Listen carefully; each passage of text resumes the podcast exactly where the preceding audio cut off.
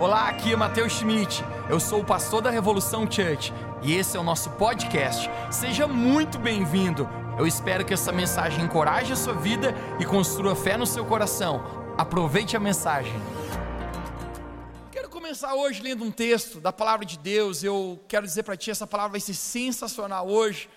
Deus apenas está queimando no meu coração isso, mas eu preciso que você abra sua Bíblia comigo no livro de Êxodo, capítulo 14. Livro de Êxodo, capítulo 14, é o segundo livro da Bíblia, Gênesis Êxodo. Nós vamos ler alguns versos aqui, vamos nos basear na nossa mensagem em cima desse texto hoje. Êxodo capítulo 14, verso 1 diz assim: Então falou o Senhor a Moisés, dizendo: Fala aos filhos de Israel que voltem e se acampem entre o Migdol e o mar, em frente dele assentareis ao campo, junto ao mar. Verso 5. Sendo, pois, anunciado o rei do Egito que o povo fugia, mudou-se o coração de Faraó e os seus servos contra o povo disseram: Por que fizemos isso, havendo deixado o povo de Israel ir da escravidão, para que não nos sirva mais? Verso 9. E os egípcios perseguiram todos os cavalos e os carros de Faraó e os seus cavaleiros e o seu exército e alcançaram-nos acampados junto ao mar. E aproximando Faraó, os filhos de Israel levantaram os olhos, e eis que os egípcios vinham atrás deles e temeram muito. Você pode repetir comigo onde está na sua casa? Temeram muito. Nesse momento, Faraó se aproxima e os filhos de Israel clamaram ao Senhor. Verso 12. Não é essa a palavra que falamos no Egito, dizendo: Deixe-nos que sirvamos aos egípcios, Moisés. Pois que melhor nos fora servir aos egípcios ou morrer no deserto? O que, que é melhor, ser escravo ou morrer no deserto? Verso 13. Moisés, porém, disse ao povo: Não temais, estáis quieto e vede o livramento do Senhor, que hoje fará, porque os egípcios que hoje viste, nunca mais tornareis a ver. Verso 14: O Senhor pelejará por vós, e vós vos calareis. Então disse o Senhor a Moisés: Por que clamas a mim, dizendo aos filhos de Israel que marchem? E tu levanta a tua vara, estende a sua mão sobre o mar e fende-o, para que os filhos de Israel passem pelo mar a seco. Verso 21. Então Moisés estendeu a sua mão sobre o mar e o Senhor fez retirar o mar um forte vento oriental. Toda aquela noite, e o mar tornou-se seco e as ondas ficaram partidas. E os filhos de Israel entraram por meio do mar a seco, e as águas foram-lhes como a sua direita e a sua esquerda. Verso 23: E os egípcios seguiram e entraram atrás dele todos os cavalos de Faraó, os seus carros e os seus cavaleiros, até ao meio do mar. E disse o Senhor a Moisés: Estende a tua mão sobre o mar para que as águas tornem sobre os egípcios e os seus carros e os seus cavaleiros. Então Moisés estendeu a sua mão sobre o mar, e o mar retornou a sua força ao amanhecer. E os egípcios, ao fugirem, foram de encontro a ele, e o Senhor derrubou os egípcios no meio do mar. O tema da minha mensagem nessa noite é caminho no deserto. Caminho no deserto. Você está pronto para isso? Lemos um bocado de versos aqui, agora me dê de presente a tua atenção, mas nós vamos orar juntos. Põe a mão no seu coração onde você está e vamos orar. Querido Jesus, nós agradecemos pela tua presença hoje em nossas vidas. Eu peço que os próximos minutos a tua palavra possa entrar em nosso coração e nós possamos ser tocados de uma maneira poderosa em nosso espírito, em nossa alma. Nós te agradecemos, Deus, porque tu estás presente agora em cada casa, em cada lugar, e a sua palavra agora vai ser ministrada aos nossos corações. Em nome de Jesus, você pode dizer amém na sua casa, diga amém na sua casa. Primeiro livro da Bíblia, livro de Gênesis, Deus cumpre a promessa que havia feito a Abraão. Já ouviste falar de Abraão, pai da fé, patriarca da fé? Abraão já era avançado em dias, ele não poderia ter um filho, e Deus promete: Abraão, eu vou te dar um filho, e desse filho se levantará uma grande geração. Ele, Deus diz para Abraão: Abraão, olhe para as estrelas do céu, imagine a areia do mar, a sua geração será tão numerosa como as estrelas do céu e como essa areia que cobre todo o mar. Uau, que grande promessa! Deus ele cumpre essa promessa. na vida de Abraão. Abraão tem um filho chamado Isaac, e desse filho vai se multiplicar gerações e pessoas e pessoas, pessoas, esse povo vai ficar conhecido como o povo hebreu, o povo de Israel. Porém, em certo momento, eles se tornam escravizados pelo povo egípcio. Os egípcios escravizam toda a geração de Abraão por 400 anos. Por 400 anos o povo hebreu ele fica escravizado. Eu fico imaginando quatro ou talvez até cinco gerações vivendo sobre o jugo, sobre o medo, sobre o domínio, sobre a escravidão dos egípcios. O quão isso é doloroso, o quão isso eu acho que é tão humilhante. Perder seus direitos, não ser dono da sua própria liberdade. O quão traumatizante isso é e o quanto isso deve ter machucado o coração daquele povo. A propósito, você consegue imaginar o que é você apenas ser um escravo? Quatro ou cinco gerações escravas. O sonho de todo escravo é um dia ser livre. Essa é a oração deles. Esse é o clamor daquela nação. Deus, nos liberta da escravidão. Em algum momento Deus levanta Moisés. Você já ouviu falar a respeito desse homem? Moisés, a propósito, que seu nome tem por significado retirado das águas, porque foi a maneira como Deus fez um milagre incrível, poupou a vida de Moisés, retirando do, do rio, rio Nilo. Mas depois de um longo processo, Deus ele dá libertação através da vida de Moisés, Moisés tira, liberta a nação de Israel da escravidão do Egito. O quão custoso esse processo? Foram necessárias dez pragas que Deus usou a vida de Moisés para poder convencer Faraó que deveria deixar o povo de Israel ser livre. Ele sai do Egito com todos os seus bens, com toda a sua os seus filhos, mas nesse momento, quando ele sai do Egito, parece que a coisa ainda está muito pior. Ele sai da escravidão, mas em alguma estação, parece que a coisa fica pior ainda do que eles estavam quando estavam por escravos no Egito. E esse é o primeiro ponto da minha mensagem. Quando a situação na vida está desfavorável, quando a situação na vida está desfavorável. Você já sentiu como quando as situações da sua vida estão desfavoráveis. A nação de Israel, ele sai do Egito e eles se encontram agora no deserto. No deserto. Deixe-me falar para você um pouquinho sobre o deserto. O deserto é um lugar desfavorável. O deserto é um lugar que não existe recursos. E o deserto é um lugar de escassez e, e nada acontece imediato. O deserto é muito quente durante o dia e é muito frio durante a noite. O deserto é o pior lugar para se estar. Eles estão no deserto.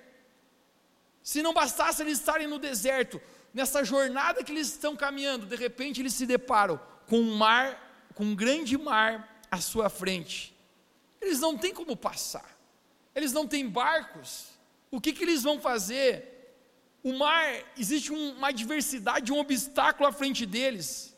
E nesse momento, o mar significa hashtag rua sem saída, hashtag ninguém passa, a gente não tem para onde ir, a gente não tem para avançar. Nós estamos no deserto, existe um mar, um grande obstáculo à nossa frente.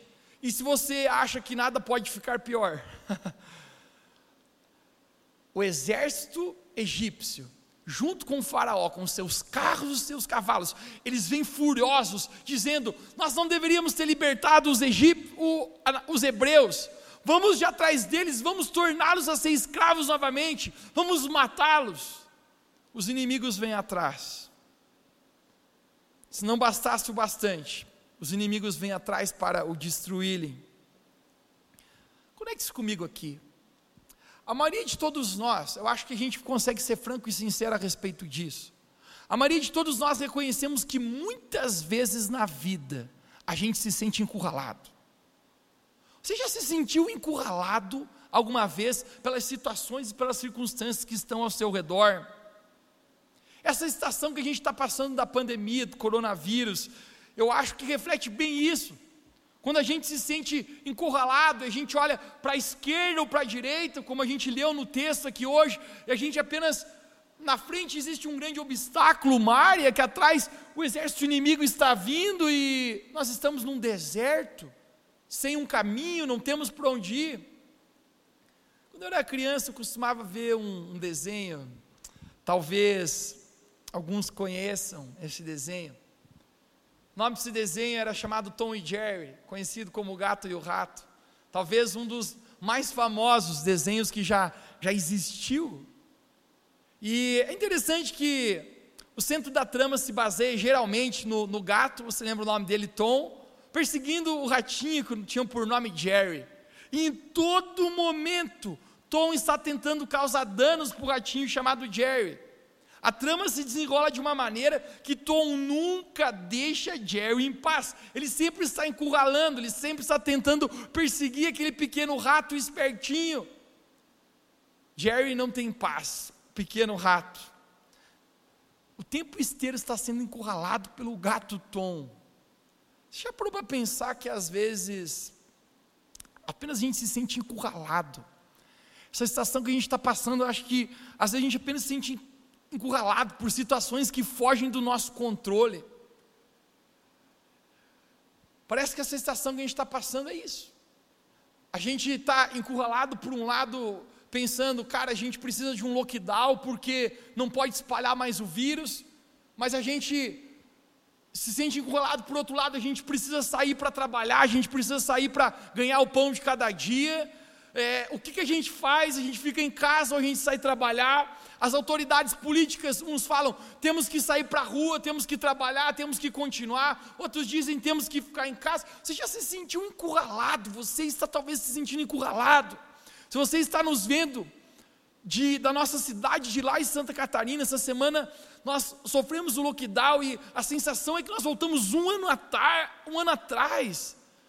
E a gente se sente encurralado pelas situações às vezes que a gente não tem o controle e não sabe o que, o que fazer. O povo hebreu se encontra encurralado naquele deserto, entre o mar, entre o exército inimigo, debaixo de um grande sol no deserto. Agora, nesse momento, deixe-me te ensinar algo. Eu preciso te mostrar algo hoje aqui. Sua confiança segue o seu foco. Deixe-me falar mais uma, uma vez isso. É o segundo ponto da minha mensagem. A sua confiança segue o seu foco. A sua confiança é influenciada pela sua visão. No verso 10, Êxodo capítulo 14, verso 10, apenas se conecte, olha o que, que diz aqui. E aproximando o faraó, os filhos de Israel levantaram seus olhos, conecte comigo, eles levantam seus olhos, e eis que os egípcios vinham atrás deles, e eles temeram muito. Eles estão com muito medo. A primeira coisa, eles levantam os olhos, ou seja, eles dão foco a algo. A segunda coisa, eles olharam para o problema, ou seja, o exército está vindo, e naquele momento eles colocam a atenção no exército inimigo. Quando a gente coloca o nosso foco, mais a nossa atenção, a gente abre uma porta para que sentimentos entrem na nossa vida. Eles levantam os olhos, dão foco, agora eles olham o exército inimigo, eles dão atenção. E a próxima coisa que acontece na vida deles, a Bíblia nos fala, em Êxodo capítulo 14, verso 10, que eles temeram muito. Eles estão com o coração cheio de medo agora nesse momento. Sua confiança sempre irá seguir o seu foco. Da mesma maneira que você, se você colocar os seus olhos em Deus, seu coração será cheio de confiança e de paz. Mas se também colocamos o nosso foco, nossa atenção em coisas erradas, o nosso coração se enche de medo. Deixe-me falar contigo aqui hoje. Não deixe o seu coração ser cheio de medo. Como o medo tem aprisionado o coração das pessoas nesse, nessa estação. Me mandam mensagens o tempo inteiro dizendo: Mateus, eu estou com medo, Mateus, ore por mim. Pessoas com crise de pânico. Não deixe o medo tomar conta da sua vida.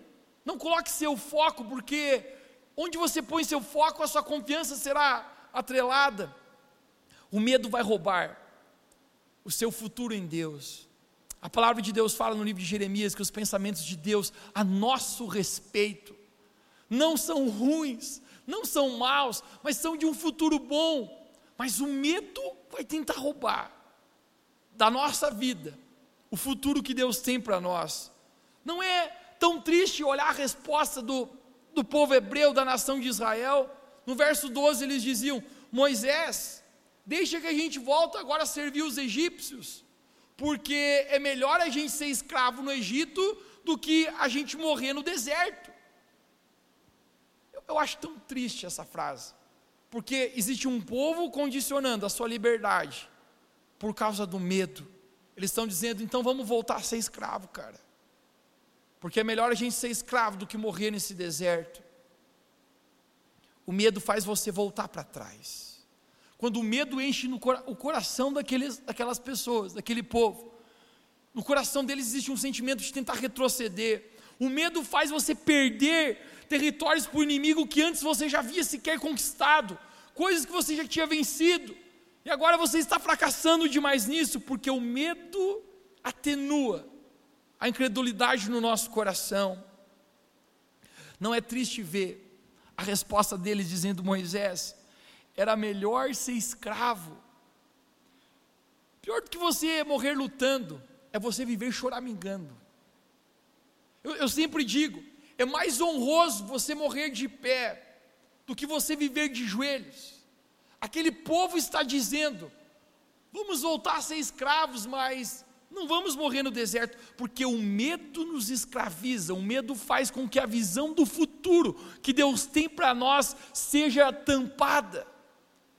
Você está me assistindo agora, eu quero dizer para vocês que você está com o teu coração cheio de medo. Em nome de Jesus, seja livre do espírito de medo. O apóstolo Paulo diz a Timóteo: porque Deus não nos deu o espírito de medo para vivermos outra vez escravos, mas Deus nos deu o espírito de ousadia, de poder, de equilíbrio. Quando nós entendemos que o nosso foco precisa estar em Deus, a nossa confiança volta, a nossa confiança vem ao nosso coração, porque nós sabemos, nós podemos saber, mesmo no meio desse deserto, mesmo no meio de toda essa situação, no, mesmo, no meio dessa pandemia, coisas que nós nunca vivemos, coisas que nós nunca experimentamos, mas nós sabemos que existe um caminho que Deus vai fazer. A palavra de Deus fala que o perfeito amor lança fora todo o medo. Aonde nós colocamos o nosso foco, a nossa confiança segue. Confiança sobre confiança. E esse é o meu terceiro ponto. Confiança não é saber como, é saber quem. Confiança não é saber como, mas é saber quem. A fé de Moisés não estava na circunstância, a fé de Moisés estava numa pessoa. Deixe-me falar para você, igreja, Revo Church, Lages, a nossa fé não está na melhora da circunstância. A nossa fé se encontra em Deus, em Jesus Cristo, seu Filho, e não importa o que aconteça, nós podemos saber que em Cristo Jesus nós somos já muito mais que vencedores por meio daquele que nos amou. A fé de Moisés não estava nos egípcios, no exército inimigo, nem no mar, nem no deserto. A sua fé estava em, circun... em Deus no verso 13, Moisés fala para o povo, diz, Moisés disse ao povo, não temais, não tenham medo, estai quietos, estai quietos, essa, a versão Mateus Schmidt diz, hashtag encalem a boca, e vedem o livramento que hoje Deus vos trará, porque às vezes é momento de a gente apenas fechar a boca, pelas suas palavras você será justificado e pelas suas palavras você será condenado, Jesus diz. Às vezes nós precisamos parar de profetizar coisas ruins e, espalhar notícias ruins e, e continuar no nosso coração desesperados. Moisés apenas disse: estáis quietos. A gente precisa às vezes parar e descansar. A fé não está ligada a evidências, a fé está ligada a uma pessoa, a nós colocarmos de fato o nosso coração em Deus. Sim, eu entendo sua vida, eu sou exatamente igual a você. Se o nosso coração aperta, a gente olha para o redor e a gente não sabe mais como vai ser. Será que isso muda? Será que isso passa? Deixe-me falar, nossa confiança não está nas circunstâncias. Se você apenas começar a dizer com a sua boca, Deus, eu não estou entendendo nada do que está acontecendo, mas eu creio, eu creio que tu estás comigo. Não importa como, mas a questão é quem. Moisés confiava em Deus. A fé não procura evidências, a fé procura convicções. Deixe-me falar mais uma vez essa frase. A fé não procura evidências, a fé procura convicções. Não viva debaixo de especulações das circunstâncias. Viva debaixo daquele que declarou uma palavra sobre a sua vida. E a palavra que ele falou, ele é fiel para cumprir. A Bíblia fala: aquele que é fiel para fazer infinitamente mais de tudo que pedimos e pensamos gente às vezes fica especulando coisas. O que, que, que eu falo para você? Eu já entreguei tudo na mão de Deus, gente. Vai ter mais lockdown ou não vai ter essa semana? Na nossa cidade em Lais a gente está com essa interrogação, cara, big, grande. Será que vai estender? Não vai? Como vai ser? Não vai? Gente, meu coração, exatamente como o teu, aperta. Eu fico. A gente está aqui nesse lugar vazio, cara dá um filme aqui, esse lugar vazio aqui. A gente está aqui nesse lugar vazio. Tão incrível quando, quando a gente está aqui como igreja e todas as pessoas estão, estão aqui. Cara, meu coração por um momento a gente aperta como o teu. O tanto de desafio que a gente, a gente passa. Você, a gente passa, as contas não param de chegar, o boleto não para de chegar, os desafios não param de chegar a gente fica com o coração assim. Mas quer saber, gente? Eu falei para Jesus: Jesus, eu não sei como vai ser. Eu não sei se vai ser amanhã, se vai ser hoje. Eu não sei o que o Senhor vai fazer, mas quer saber? Eu creio, não nas circunstâncias, eu creio numa pessoa. Eu creio em Jesus, o autor e consumador da minha fé. Se Ele começou a obra na minha vida, Ele também vai completar. Eu quero que você receba no seu coração onde você está. A sua fé precisa estar apenas em Jesus. Não na especulação da segunda onda, não na especulação da terceira, da quarta onda. Verdadeira fé traz descanso no meio da tempestade. Verdadeira fé faz a gente confiar, até mesmo no momento de maior dificuldade. Agora, as suas palavras revelam a sua confiança em Deus. As suas palavras revelam o nível da sua confiança em Deus. Como eu posso confiar mais em Deus, Mateus? Confiança vem do relacionamento. Deixa eu te ensinar isso hoje. Confiança vem do relacionamento. Você só confia algo de valor em algo em alguém que você realmente conhece? Sim ou não? Você não daria uma grande quantidade de dinheiro para alguém cuidar que você pouco conhece. Mas tem pessoas que eu tenho certeza que você, você diria, eu conheço a pessoa o suficiente para colocar algo de valor na mão dela, para confiar para ela fazer algo para mim, algo de valor que eu, eu sei que ela faria, porque confiança vem do relacionamento. Moisés tinha um relacionamento íntimo com Deus, e essa era a razão, porque Moisés confiava no Senhor. A nação de Israel, o povo hebreu sempre pedia para que Moisés falasse com Deus, e aí eles, Moisés replicasse para eles, depois aquilo que ele havia ouvido. O X da questão, sabe qual é? Olhe para mim aqui, me dê de presente a sua atenção. Se você não andar com Deus perto bastante para conhecê-lo, você também não será capaz de confiá-lo a sua vida o suficiente. Se você não estiver num relacionamento íntimo com Deus, o conhecendo o suficiente, você também não será capaz de confiar e ter paz na sua vida naquele que te cuida, porque confiança sempre vem do relacionamento de intimidade com Jesus. Agitação e preocupação é sinal de falta de confiança. Falta de confiança é sinal que falta relacionamento. O apóstolo Paulo disse: Eu sei em quem eu tenho crido. Ou seja, sabe o que ele está falando? Eu conheço Deus o suficiente para dizer que eu posso confiar o cuidado da minha vida nele. Eu sei em quem eu tenho crido. Eu sei que Ele não vai me deixar. Eu sei que nesse momento de, de, de difícil estação, nesse momento de aperto, mas eu conheço o suficiente para saber que Deus nunca falhou, que Deus nunca falhará, que a sua palavra é fiel, que tudo que ele cumpre, ele promete, que ele promete, ele cumpre. Eu sei em quem eu tenho crido. Filipenses 1:16. Nós falamos isso semana passada. O apóstolo Paulo fala: "Eu estou confiante nisto. Aquele que começou uma boa obra vai completar." Eu quero encorajar todos aqui nesse momento Construa um relacionamento com Jesus. Construa um relacionamento com Deus. Vá para um lugar de maior intimidade de Jesus. Porque o quanto mais você conhece, mais você o conhece, mais você consegue confiar de verdade nele, porque confiança vem do relacionamento. Essa semana a gente fez a live de segunda-feira.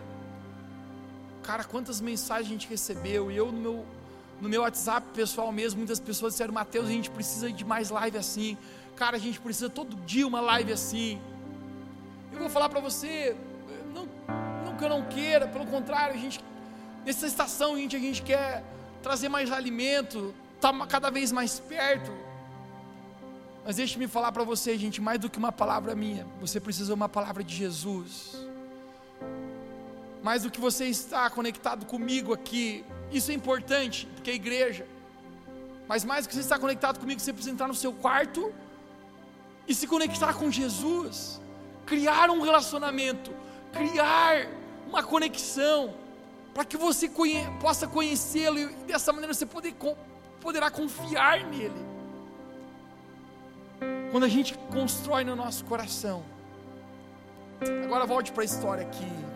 Lembre Moisés e o povo estão no deserto, não existe um caminho para eles passarem. O povo inimigo vem atrás, existe um grande obstáculo, um mar à frente deles. Mas esse é o meu quarto ponto. Nada do que o inimigo coloca à sua frente é maior do que aquilo que Deus já colocou dentro de você. Nada do que o inimigo coloca à sua frente é maior do que aquilo que Deus já colocou dentro de você. Jesus ele falou: maior aquele que está em vós do que aquele que está no mundo. No verso 15, a Bíblia fala: então Moisés disse ao Senhor, e Deus o diz: por que clamas a mim? Dize aos filhos de Israel que marchem. Moisés vai falar com Deus e diz: Deus, nós estamos em apuros tem um obstáculo enorme à frente que nós não podemos avançar porque não tem um caminho. Existe um exército inimigo vindo, nós estamos no meio de um deserto. E Deus está dizendo: Por que, que você veio conversar comigo, Moisés? Diga ao povo de Israel que marchem. Agora não é momento de falar, agora é momento de marchar, Moisés. Diga para o povo que marche. Eu não sou tão experiente em, em exércitos ou guerras, mas eu servi o exército um mês. E por um mês eu fiquei marchando. Num mês que choveu demais. E a minha hashtag é que eu marchei um mês na chuva. Marchando na chuva. Todo exército que está marchando, ele está indo em direção à batalha. Sabe que Deus está dizendo para Moisés? Moisés, comecem a marchar, vão em direção à batalha. Cautela, eu tenho falado isso em toda essa pandemia. Cautela, nós precisamos, mas também precisamos de coragem. Não precisamos eliminar a coragem da nossa vida. Deus vai fazer aquilo que você não pode fazer, mas não espere que Deus faça aquilo que só você pode fazer. Nós precisamos nos cuidar, mas nós precisamos ter coragem no meio de tudo isso, irmãos. Nós precisamos avançar, saber em quem nós estamos confiando. Talvez você pense, Mateus, meus negócios não estão indo bem. Peça novas ideias para Deus. Na desvantagem sempre existe uma vantagem. Pare de ficar olhando para aquilo que está dando errado e busque algo novo, o novo que Deus pode fazer dar certo na sua vida.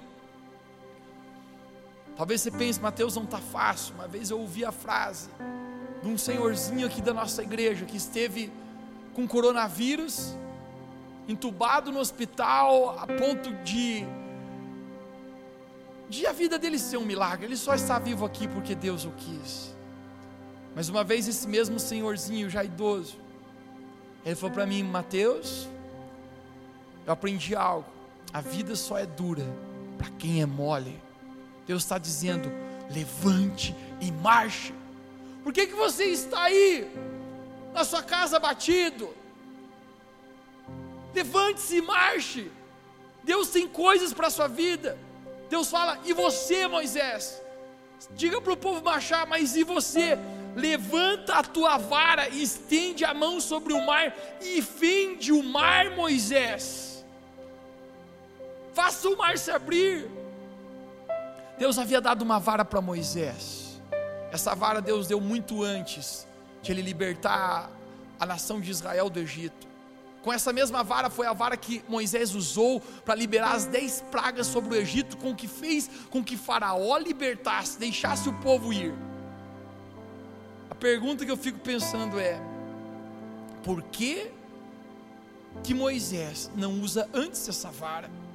Essa vara já tinha feito tantos milagres. Por que que Moisés não usa isso? Conecte-se comigo. Às vezes nós estamos tão focados nas circunstâncias desfavoráveis ao nosso redor, que a gente não consegue perceber aquilo que Deus já colocou na nossa mão. Moisés ele não está conseguindo enxergar que na sua mão já existe um instrumento de milagre, que na sua mão já existe o um milagre aberto. Deus fala: Moisés, eu te dei uma vara. Deixe-me perguntar para você que está em casa agora aí, o que que Deus colocou na sua mão? O que, que Deus já colocou na sua vida. Deus está dizendo para alguns aqui nessa noite: eu já te dei inteligência, eu já te dei criatividade, eu já te dei força, eu já te dei um emprego para você ser fiel e dar o seu melhor. O que, que já existe na sua mão? Eu quero dizer para você que aquilo que está na sua mão é aquilo que Deus vai usar para fazer um grande milagre na sua vida, na sua casa, na sua família. Moisés, apenas estenda essa mão e abra o mar. Peça para a nação marche. Eu sinto um fogo do Espírito Santo aqui nesse lugar hoje. Aí onde você está na sua casa, seja tomado por um novo ânimo, por uma nova ousadia. Não, nós não vamos nos prostrar. Nós vamos nos levantar no meio dessa estação, como igreja, como luz que Deus nos chamou para ser, e dizer: Nós vamos confiar no Senhor. Nós não estamos com medo, Satanás. Nós não estamos com medo, doenças. Nós não estamos com medo, coronavírus. Nós estamos com o nosso coração confiante naquele que cuida a nossa vida. Veja o que Deus colocou nas suas mãos. Nada que o inimigo coloca à sua frente é maior do que aquilo que Deus já colocou dentro do seu coração.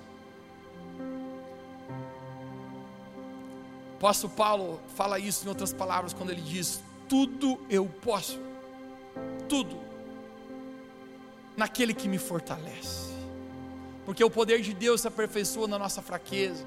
Quando a gente é fraco, aí que Deus é forte. Nada do que o inimigo coloca à sua frente é maior do que já está dentro de você. Eles estão no deserto, Existe o um inimigo atrás, existe um mar à frente, eles estão encurralados. Não existe um caminho no deserto. Mas eu quero falar para você nesse momento: Deus ele pode criá-lo.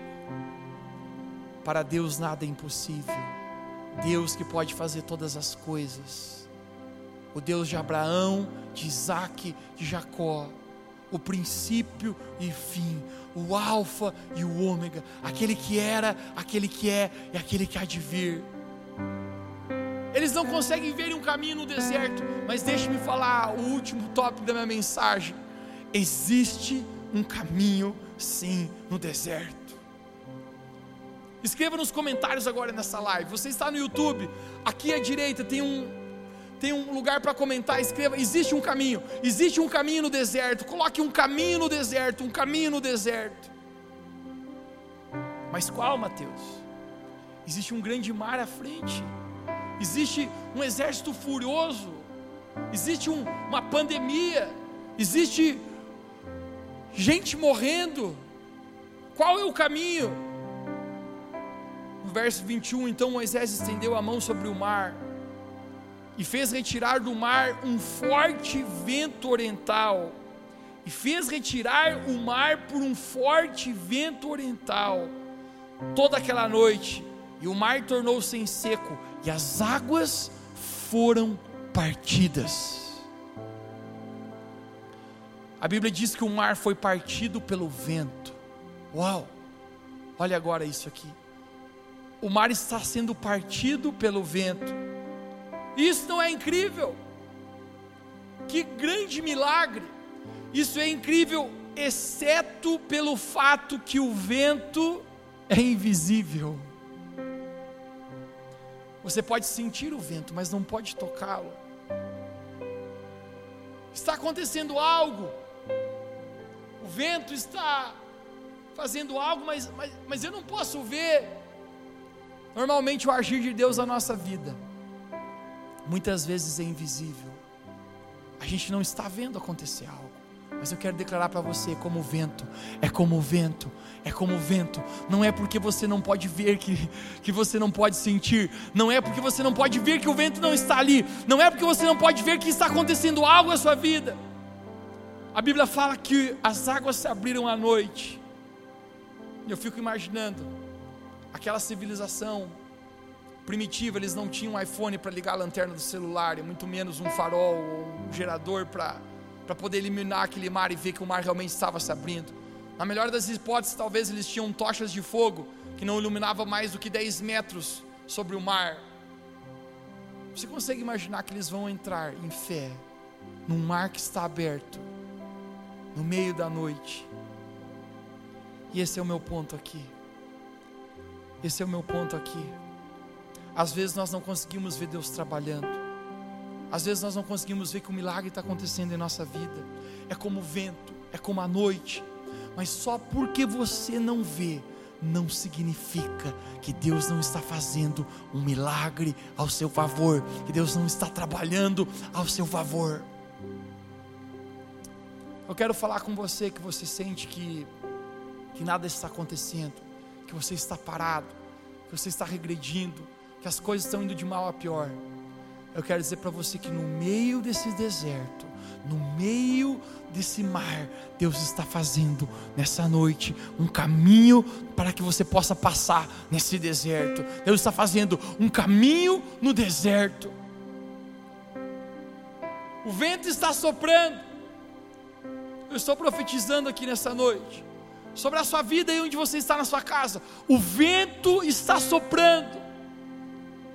O Espírito de Deus está soprando sobre você.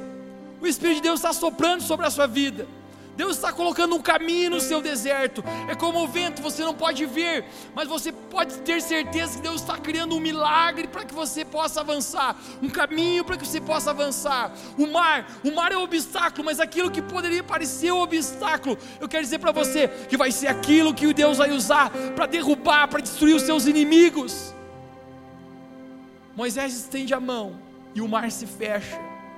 Depois de o povo de Israel passar e todos os egípcios foram mortos, aqueles que estavam perseguindo. Eu quero profetizar para você aqui nessa noite. Se levante e marche. Se levante e marche. Não, cara, hoje, hoje algo está acontecendo no nosso espírito. Hoje algo está rompendo no nosso coração. Nós estamos passando essa, esse momento de dificuldade, mas existe um caminho no deserto que está sendo aberto hoje.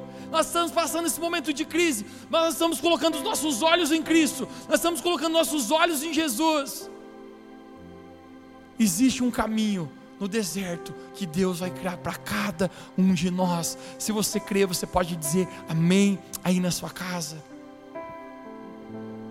Eu quero orar por ti hoje porque eu creio com um espírito de ânimo um coração de coragem, um coração valente.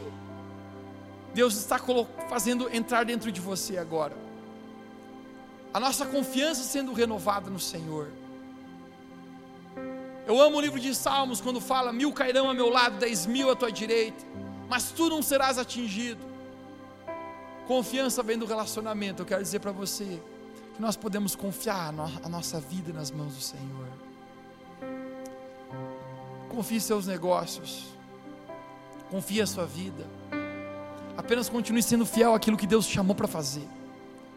Apenas continue buscando Ele. Se você está me assistindo hoje, você talvez nunca entregou a sua vida para Jesus e você diz: Eu quero conhecer a Deus. Eu quero poder também confiar nesse Deus que abre caminhos no deserto, esse Deus que faz milagres, esse Deus que, que é capaz de abrir o mar com o vento. Eu quero dizer para você que Jesus lhe ama, e Jesus hoje quer aproximar você para perto, porque Ele quer que você também o conheça, pois Ele está cuidando de você. Você pode pôr a mão no seu coração onde você está aí na sua casa. Pai, nós queremos te agradecer porque podemos sentir o agir do Teu Espírito Santo agora. Pai, o que nós cremos que existe um caminho sim no deserto. Às vezes os nossos olhos não veem, é como o vento, apenas o vento está soprando no meio da, da, das águas. O vento nós sentimos, mas não podemos ver. É no meio da noite, nossos olhos naturais não enxergam, mas a fé não procura evidências, a fé procura convicções, e nós temos uma convicção nessa noite, nós temos uma convicção dentro de nós, que o Senhor está cuidando da nossa vida, que o Senhor está conosco, que o Senhor está a cada momento encaminhando o coração de cada um, o futuro, a vida, nós declaramos isso em nome de Jesus, essa é a nossa convicção. Aí onde você está na sua casa, receba encorajamento, receba a fé, receba a presença do Espírito Santo. Nós vamos nos levantar amanhã, segunda-feira. Nós vamos confiar em Jesus, independentemente se tem lockdown ou se não tem. Nós estamos confiando. Nossa provisão não vem de, de nosso próprio esforço, a nossa provisão vem do Senhor. Deus colocou algo já na sua mão. Tire o seu foco, tire o seu foco das notícias ruins, tire o seu foco do que está errado, tire o seu foco das notícias que trazem causa ao seu coração. Veja, a vara, aquilo que Deus já colocou em sua mão, porque isso Deus vai fazer para fazer um milagre na sua vida. Nós declaramos nessa noite um caminho no deserto. Você recebe essa palavra? Eu sinto um espírito de encorajamento aqui na minha vida. Eu sinto Jesus enchendo você agora. Eu sinto o seu ânimo sendo recobrado aí onde você está na sua casa. Eu sinto um espírito de, cor, de coragem, de poder, de equilíbrio dentro de você. Nós não estamos órfãos, nós temos um Pai, um Pai que nos cuida, um Pai que está conosco. Nós somos filhos e filhas do Deus vivo. Que você receba nessa noite essa graça, esse amor, essa presença de Deus. Deus lhe ama muito e você é muito especial. Que Deus te abençoe.